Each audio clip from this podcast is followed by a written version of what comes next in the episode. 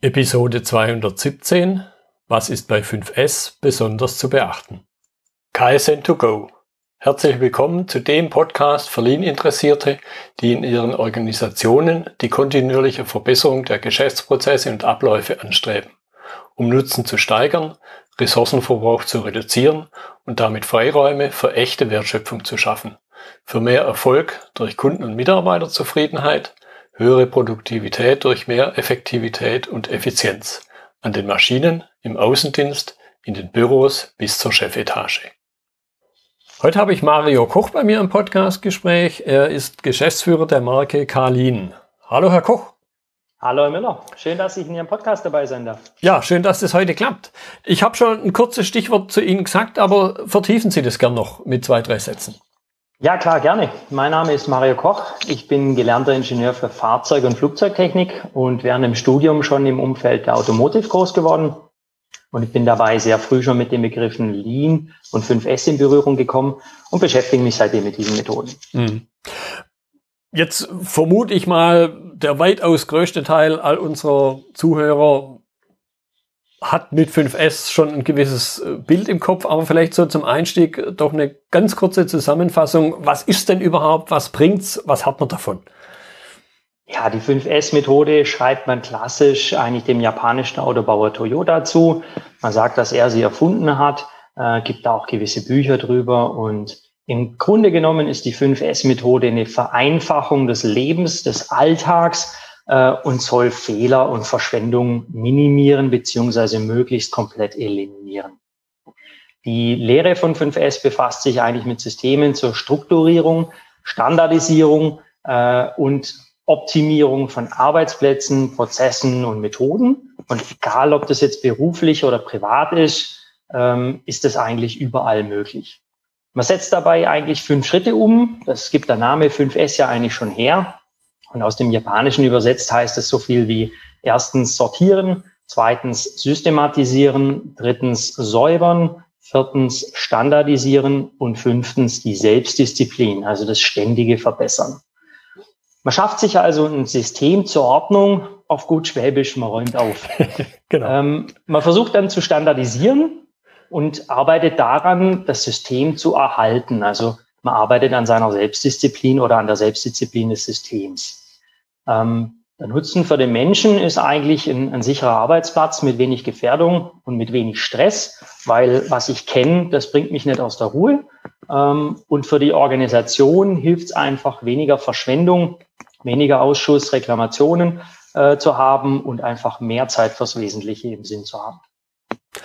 Ja, ich könnte mir jetzt auch vorstellen, dass jeder, der mit dem Thema 5S schon mal irgendwas zu tun hat, der sich jetzt vielleicht einerseits fragt, ja, warum machen die jetzt eine Podcast-Episode? Andererseits, wenn ich jetzt äh, sage, dass das trotzdem nicht so ganz einfach ist, dann werden hoffentlich die meisten nicken.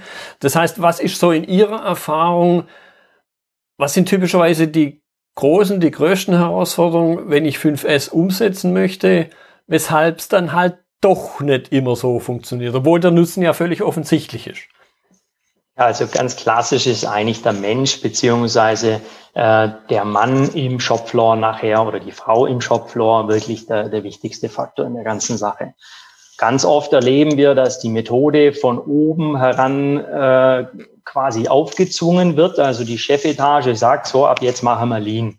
Und dann wird oftmals noch jemand ins Haus geholt, der das dann umsetzen soll.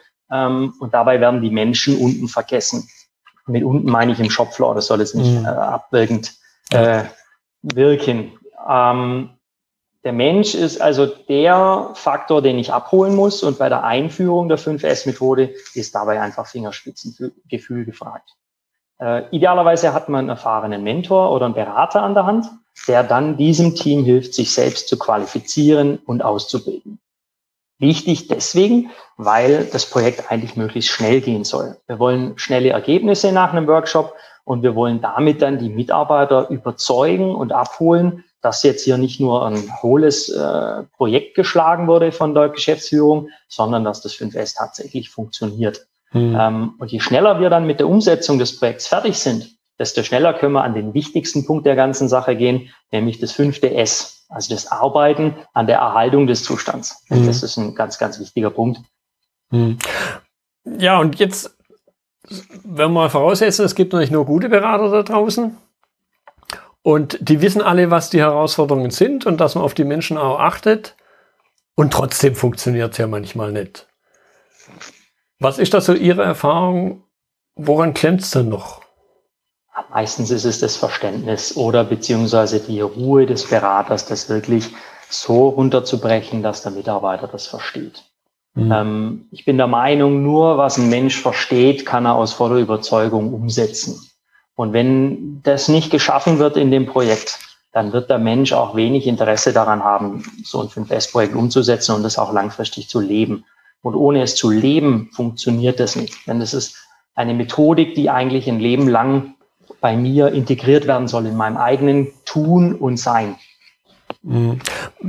Was, was Sie jetzt gerade äh, lebenslang gesagt haben, äh, ist mir eine Geschichte eines, eines Kundenmitarbeiters in den Sinn gekommen, der das halt durch mich auch irgendwann mal kennengelernt hat.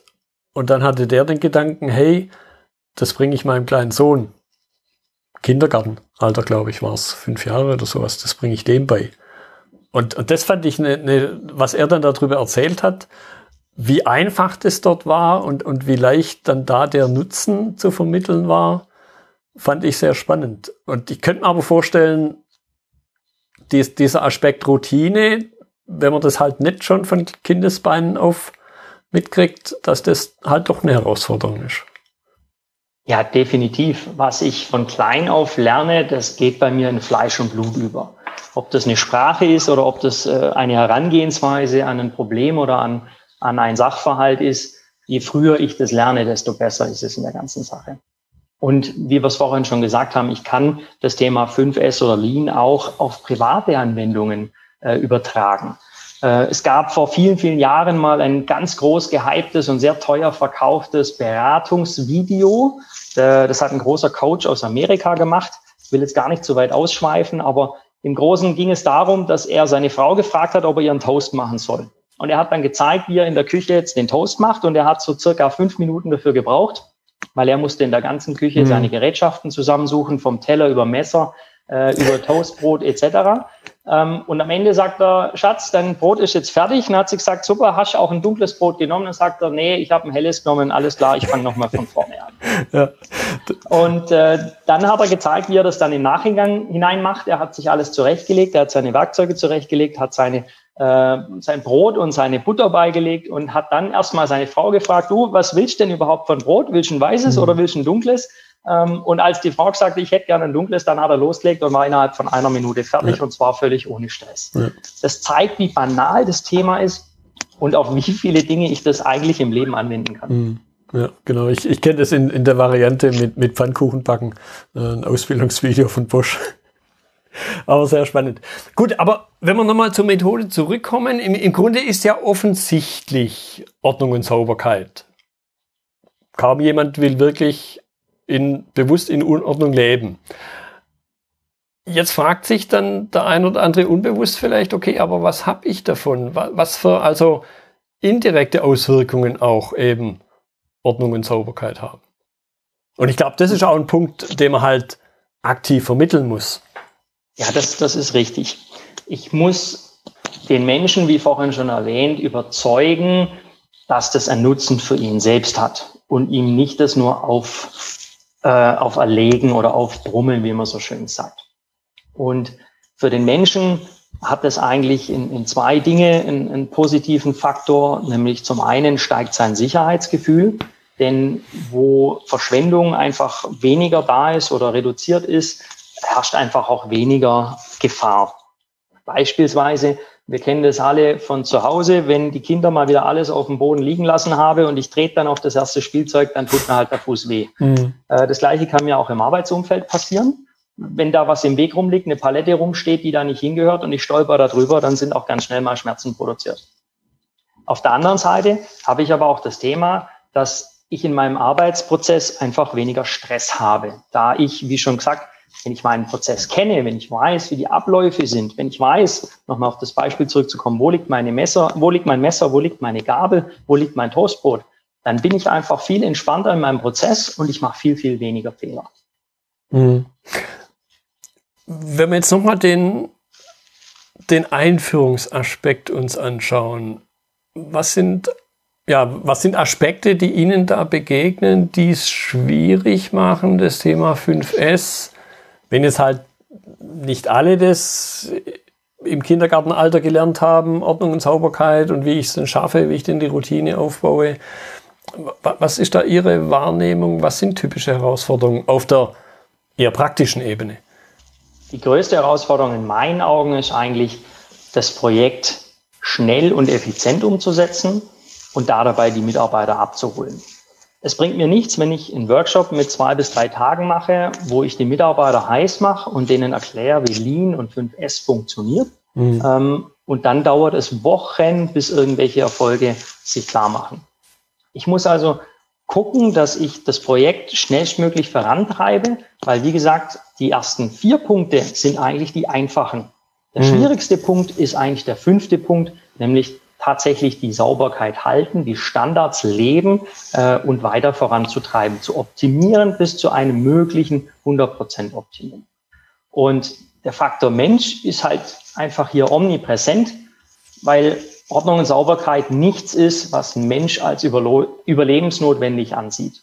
Mhm. Der Mensch kann eigentlich daher auch in zwei Punkten für ein Scheitern verantwortlich sein.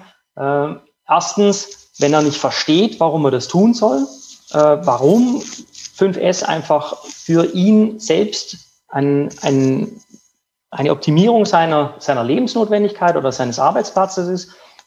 Oder wenn dann durch die Nachlässigkeit das ganze Thema schon wieder in Vergessenheit gerät und dann auch wieder schleifen gelassen wird und schlechter wird. Hm. Gut, aber dann, dann sind wir ja immer noch beim Faktor Mensch, was sicher keine keine Überraschung ist. Würde jetzt zu weit führen, wenn ich sage, in meinem persönlichen Weltbild äh, gibt es kein technisches Versagen. Und, und trotzdem glaube ich, weil wir uns ja bewusst sind, dass der Faktor Mensch die Rolle spielt und jetzt wieder auf der Beraterseite das Thema ja auch dann bewusst angehen und trotzdem klappt es halt nicht immer. Wo vielleicht sogar der Mensch manchmal gar keinen gar keine Rolle spielt. Was zu dem ganzen Thema noch dazu kommt, ist die Führungskraft. Die Führungskraft, wie schon anfangs erwähnt, ist natürlich in erster Linie der Treiber des ganzen Projekts. Manchmal kriegt er das auch von seiner eigenen Führungskraft noch aufgebrummt und ist vielleicht selbst nicht ganz davon überzeugt. Hm. Aber er gibt natürlich auch den Leuchtturmeffekt an seine Mitarbeiter weiter. Wenn er das Gefühl vermittelt, dass das Projekt das ganze Team voranbringt, und es schafft, dann vielleicht auch mit Unterstützung eines Beraters das Team mit abzuholen und zu schauen, dass das Projekt erfolgreich ist. Dann hat er trotzdem aber auch dafür zu sorgen, dass nachher nicht das ganze Projekt scheitert, weil er vielleicht geizig in der Beschaffung von vernünftigem Material ist. Mhm. Wir können mit schlechtem Material oder mit einer schlechten Strategie zur Wiederbeschaffung von verschlissenem Material äh, hier sehr, sehr viel Negatives bewirken. Wenn, ich erlebe das relativ häufig auf unseren Messen, da kommt dann ein Chef zu uns, ein Geschäftsführer und sagt, ah, super, tolle Produkte, habt ihr denn auch der automatische Besen, weil meine Mitarbeiter, die kehren sowieso nicht. Und wenn ich dann frage, ja, wie kommt jetzt diese Aussage zustande, ähm, geben Sie mir mal ein bisschen Information, ein bisschen Input, wie viele Reinigungsgeräte haben Sie in Ihrer Produktion, wie groß ist die? Etc., dann kommen da meistens so Sprüche wie, ja, ich habe irgendwo 2000 Quadratmeter Halle, ich habe da mehrere Millionen Euro an Maschinen und Anlagen drinstehen und die Mitarbeiter halten sie einfach nicht sauber, da ist immer dreckig. Mhm. So, und dann frage ich, okay, und wie viele Reinigungsstationen, wie viele Besen zum Beispiel haben Sie denn Ihren Mitarbeitern so zur Verfügung gestellt, damit sie auch ihren Arbeitsplatz sauber halten können und einfach auch die Halle sauber halten können? Und dann kriege ich nicht selten zu hören, ja, äh, da steht doch eine Station im Eck, die können Sie doch nutzen. Mhm. Ja, aber das deprimiert natürlich den Mitarbeiter irgendwo, wenn er permanent nur nach diesen Geräten suchen muss, obwohl er das ja vielleicht gar nicht für sich selbst als so 100% notwendig sieht im ersten Schritt, weil er macht ja eigentlich für das Wohl des Teams, äh, für das Wohl auch der Firma, dass er alles sauber hält und auch äh, vernünftig im Zustand hält. Und dann soll er täglich der Besen suchen. Und zwar machen wir einfach mal ein Beispiel. Wenn der Mitarbeiter täglich fünf Minuten den Besen sucht, sind es am Ende noch fünf Arbeitstage, Woche 25 Minuten der Woche, mhm. sind 100 Minuten am Ende des Monats, nach vier Wochen bei einem vier Wochen Monat geplant. Wenn wir jetzt einfach mal einen Stundensatz von 60 Euro da dahinter setzen, dann sind das 100 Euro Verschwendung jeden Monat. Mhm. In der Lean-Lehre sprechen wir da von MUDA, wenn wir von Verschwendung sprechen. Ja, und wenn ich dann halt gegenrechne, dass so eine Reinigungsstation schon für unter 100 Euro zu bekommen ist äh, und ich das dem Chef dann erkläre, dann guckt er mich meistens relativ verdutzt an und hat verstanden, wo sein Problem eigentlich mhm. ist. Wenn ich also von oben, von der Führungskraft her, nicht schon die Möglichkeiten gebe und auch da ein gutes System gebe, entsprechende Materialien nachzubestellen, selbst wenn die Erstausstattung toll ist, muss ja auch nachher das gepflegt werden. Es muss ja auch mal wieder ein neuer Besen her, es muss ja auch mal äh, wieder ein, neues Reinigungsgerät her oder sonst was. Ähm, dann brauche ich da auch eine vernünftige Strategie dahinter, dass das am Leben bleibt. Hm. Mir kommt da jetzt sofort ein, ein Unternehmen in den Sinn, ich nenne euch keinen Namen. Da gab's aber, wenn man es mal zusammenzählt, mehr Besen als Mitarbeiter und trotzdem haben sie ständig Besen gesucht. Weil ich glaube, es klang fast beiläufig an mit dem Begriff Station. Ich glaube, das ist ein nicht zu unterschätzender Aspekt, dass es halt auch einen Ort gibt für den Besen. Denn wenn ich beliebig, beliebig viele Besen habe, die aber immer überall dort sind, wo die Menschen es halt nicht suchen, bringt mir die Zahl der Besen ja auch nichts. Ja, das ist absolut richtig. Und ein Teil der 5S-Methodik ist ja auch das Visualisieren. Also wenn ich aufgeräumt habe und standardisiert habe, dann ist es ja ganz wichtig, dass ich auch eine visuelle Möglichkeit für den Mitarbeiter schaffe, ähm, zu wissen, wo mein Werkzeug eigentlich hingehört. Und von Werkzeug können wir jetzt über einen Schraubenschlüssel sprechen oder über ein Reinigungsgerät wie ein Besen oder ein Kehrfeger. Ähm, wenn der Mitarbeiter nicht weiß, wo es hingehört, dann landet es meistens irgendwo im Eck. Da haben sich mittlerweile zum Beispiel diese Reinigungsstationen etabliert, über die wir gerade schon gesprochen haben, die einfach zeigen, Achtung, hier gehören diese Geräte hin und bitte denkt dran, wir achten darauf, wir möchten, dass hier Ordnung und Sauberkeit herrscht. Ja, auch, auch irgendwo auf einer Metaebene, nämlich eben, dass auch der Besen seinen Platz hat, auch wenn er zur Produktion in sich ja gar nichts beiträgt. Ja, das ist richtig und das wird oftmals unterschätzt. Viele unserer Kunden fangen dann an, solche Stationen hinter der Maschine aufzubauen. Ja, die soll ja nicht vorne gesehen werden. Ja, ja warum soll die nicht gesehen werden? Ähm, das beste Beispiel kommt aus dem Marketing. Da versuchen eigentlich große Marken ihr Logo permanent und überall anzubringen. Warum? Weil wir Menschen das dann unterbewusst aufnehmen und dazu neigen und dazu tendieren, ähm, mehr sich mit diesem Thema zu beschäftigen. Und wenn ich keinen Besen sehe den ganzen Tag, dann denke ich auch nicht wirklich dran, diesen zu benutzen. Mhm. Wenn ich allerdings, wenn mir permanent da ein Reinigungsgerät ins Auge springt, dann werde ich permanent daran erinnert, dass uns das wichtig ist in unserem Betrieb. Mhm. Ja, und dem, mit, mit dem Satz kam mir jetzt gerade ein anderer Spruch in den Sinn, den ich mal irgendwo aufgeschnappt habe. Da ging es jetzt weniger um Besen, aber auch um Sauberkeit. Wer kauft den meisten Kaminreiniger? Die Menschen, die einen sauberen Kamin haben. Da ist wohl was dran. Also gerade nicht die, die es eigentlich am nötigsten hätten, sondern genau die, die es verstanden haben. Und im Grunde adressiere ich da dann auch in meinem Marketing die viel eher, wie die, denen es egal ist, wie der Kamin aussieht. Also ich glaube, da ist definitiv was dran. Und ich denke, das ist auch wirklich ein Schlüssel zum Erfolg, wenn ich hier omnipräsent einfach zeige, dass uns das Thema wichtig ist. Ähm, das kann man ja auf viele Bereiche ausleben.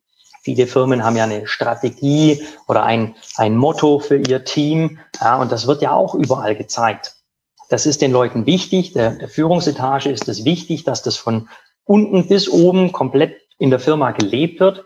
Und gleich muss ich mich halt auch mit dem Thema Reinigung und Ordnung und Sauberkeit beschäftigen. Wenn ich nicht zeige, dass mir das wichtig ist, dann wird es auch nicht so aufgenommen von den Mitarbeitern. Mhm. Ja, ich, ich glaube, äh, dieser ja, viel, viel bemühte Begriff der, der Wertschätzung auch an der Stelle für die Sache, aber durchaus eben auch für die Menschen ist nicht zu unterschätzen. Und, und das sind manchmal auch Kleinigkeiten, die da, die diesen Wert auch ausdrücken. Und Sie haben es vorhin gesagt, auch als Führungskraft es zu leben. Das ist, würde ich sagen, mit einer der wichtigsten Punkte. Ja. Ich durfte das erleben während meinem Studium. Äh, ich durfte bei einem großen Sportwagenhersteller in Stuttgart lernen während meines Studiums und habe da sehr, sehr viel über das Thema 5S, aber in Bezug auf Menschen gelernt. Dort wird das ganz arg toll gelebt. Und äh, da sieht man auch, was das bewirken kann, wenn man wirklich von vornherein und konsequent, aber auch äh, wertschätzend mit dem Thema mit und den Mitarbeitern umgeht. Hm. Ja, das möchte ich ein bisschen vertiefen. Was war da Ihre Erfahrung, wie ich, wie ich dieses, dieses Thema Wertschätzen auch ganz konkret leben kann? Sie, Sie haben es vorhin mal ein paar, ein paar Aspekte angedeutet. Ich möchte es noch ein bisschen vertiefen. Also in erster Linie ist es wichtig, dass man dem Mitarbeiter nicht das Signal gibt, dass er nur äh, eine, eine Putzkraft ist, hm. sondern äh, man muss ihm wertschätzend gegenüber vermitteln, dass das Teil unserer Strategie ist, äh, dass das ein ganz wichtiger Punkt äh, ist, um unseren Arbeitsplatz zu sichern, dass einfach das Gesamtbild der Firma stimmt. In der modernen Produktion, in der modernen Fertigung haben wir Experten, wir haben Fachkräfte, äh, die verdienen ein gutes Gehalt in Deutschland und die wollen natürlich auch in einem Umfeld arbeiten, auf das sie stolz sind. Und dazu müssen wir alle beitragen. Äh, das war auch ein großer Punkt, den ich dort bei dem Automobilbauer lernen durfte, dass da sehr viel mit den Leuten interagiert wird. Es wird sehr viel auch äh, von den Mitarbeitern am Band zum Beispiel Informationen eingeholt. Es werden äh, Methoden hinterfragt. Man möchte Wissen aufsaugen und nicht nur aufdrücken. Das mhm. war ein ganz, ganz wichtiger Punkt dort. Man hat sich also die Mitarbeiter stark ins Boot geholt, hat da viele kleine Teams gebildet und diese Teams haben eigenständig ähm, Punkte und Projekte umgesetzt, wo sie dieses Thema 5S immer weiter optimiert haben, immer weiter optimiert haben.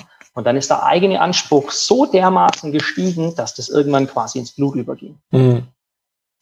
Wie, wie lässt sich sowas dann auch fördern über, über, über diese Aspekte hinaus, die Sie, die Sie erwähnt hatten, also mit alle einbeziehen? Ich denke, die größte Förderung ist da eigentlich äh, wirklich die Anerkennung an den Mitarbeiter. Ähm, das kann man jetzt auf einer Ebene spinnen, wo man sagt, man führt da gewisse Boni ein. Ich bin da aber gar nicht unbedingt großer Fan davon. Äh, wenn das ein selbstlebendes Thema ist, dann bin ich der Meinung, haben alle am meisten davon. Und wenn man sich gegenseitig anspornt, da einfach was zu erreichen und nachher stolz ist auf das, was man erreicht ist, dann bin ich der Meinung, lebt das Thema eigentlich am besten. In meinem eigenen Betrieb, den ich gegründet habe, nachdem ich mit dem Studium fertig war, habe ich von Anfang an das Thema hochgehalten, habe von Anfang an meinen Mitarbeitern äh, erzählt, was mir so wichtig ist an dem Thema und warum es mir so wichtig ist, habe die Leute mit eingebunden und damit habe ich einfach die Erfahrung gesammelt, wenn dann Kunden zu uns ins Haus kommen und sagen, oh Mensch, bei euch sieht's ja toll aus, ihr habt das alles so schön strukturiert, ja, dann, dann geht da auf einmal ein Stolz in den Mitarbeiter mhm. auf und das erzählt er sogar zu Hause. Und dann sagt der Mensch, du, heute war ein Kunde da, der, der war so stolz und der hat es so toll angesehen bei uns. Ähm, ich glaube, damit erreicht man viel, viel mehr wie mit irgendwelchen finanziellen Boni-Strukturen. Mhm. Ja. Jetzt an, an der Stelle vielleicht den, den Bogen zum Einstieg. Ich, ich habe Sie vorgestellt als äh, Geschäftsführer der Marke K-Lean. Ich glaube, bei Lean hat jetzt wahrscheinlich jeder von den, von den Zuhörern ein, ein Bild vor seinem geistigen Auge. Was steckt hinter K-Lean? Hinter dem K steckt eigentlich unser, unser Familienname Koch, ähm, wo wir dann kombiniert haben aufgrund dessen, weil unser bekanntestes Produkt die sogenannte Clean Station ist, also ein Wortspiel aus unserer Marke K-Lean und dem englischen Wort Reinigung. Clean. Mhm. Und äh, das Ganze ist eigentlich da entstanden, dass äh, wir oder dass ich nach dem Studium ein Unternehmen gegründet habe, wo wir Stahlbau machen, wo wir also eine Produktion haben mit Schweißen, mit Fräsen, Lackieren etc. Und dort hatte ich recht früh schon Kundenkontakt, die uns auditiert haben, die zu uns in die Fertigung gekommen sind und bewertet haben, wie gut unsere Qualität ist. Und da war relativ früh ein Kunde dabei, der hat sich über unsere Besenhaltung äh, echauffiert. Und, äh, wir haben eine ganz tolle Punktzahl gehabt in dem Audit. Wir waren sehr hoch angesehen für einen ganz neuen Lieferanten und ein ganz junges Unternehmen, hat uns da echt seinen Respekt ausgedrückt. Aber dann kam irgendwann der große Hammer so von wegen, ja, aber ihr müsst ja da das Thema 5S und Lean noch höher halten. Ähm, und da hat mich der Kollege natürlich so ein bisschen im Ehrgeiz gepackt. Ne? Mhm. Und dann sind wir ein bisschen übers Feld gegangen und haben mal geguckt und wollten schauen, dass wir eine Station kriegen oder da eine Möglichkeit schaffen, wie die Besen und die Reinigungsgeräte bei uns einfach strukturiert und standardisiert werden ähm, und wollten damit wirklich Eindruck schinden bei den Kollegen. Und haben gesagt, wenn der das nächste Mal wieder zum Auto kommt, dann ist der richtig, richtig neidisch. Äh, und es war ein richtig großer Betrieb im Vergleich zu uns. Mhm. Und haben dann aber relativ schnell festgestellt, dass es auf dem Markt nichts gibt, was so unseren Vorstellungen entspricht. Und wenn es nur ansatzweise so war, dann war es uns einfach zu teuer. Das mhm. fanden wir als nicht gerechtfertigt für das, was es darstellen sollte. Und haben dann angefangen, so unsere ersten eigenen Produkte zu bauen. Und daraus ist dann die Marke Carlin entstanden. Ja, den, den Wortwitz mit der Clean Station fanden wir sehr charmant. Klar. Und äh, die Clean Station ist eigentlich heute so unser bekanntestes Produkt am Markt, wo wir einfach den Unternehmen helfen, äh, hier mit einem Baukastensystem schnell Lean-Produkte umzusetzen, weil einfach nicht jeder ein eigenes Produkt entwickeln muss. Wenn mhm. so ein, so ein Lean-Workshop läuft ähm, und ich brauche jetzt mal noch acht Wochen, bis ich da mal den ersten Entwurf für so einen, für so einen Gerätehalter oder eine Reinigungsstation habe, bis der dann auch noch freigegeben ist von der Geschäftsleitung und bis er dann gefertigt ist, da hat schon wieder jeder sein Lean-Projekt vergessen. Mhm. Und wir haben einen gewissen Standard und können aber auch individualisieren nach Kundenwünschen und können so innerhalb von wenigen Tagen oder Wochen eigentlich umsetzen, und können dem Kunden das bereitstellen, was er braucht und kann dann im Prinzip beim Kunden zeigen, hey, das Lean-Projekt ist super schnell vorangegangen und jetzt können wir uns um die wichtigen Dinge kümmern. Hm. Ja.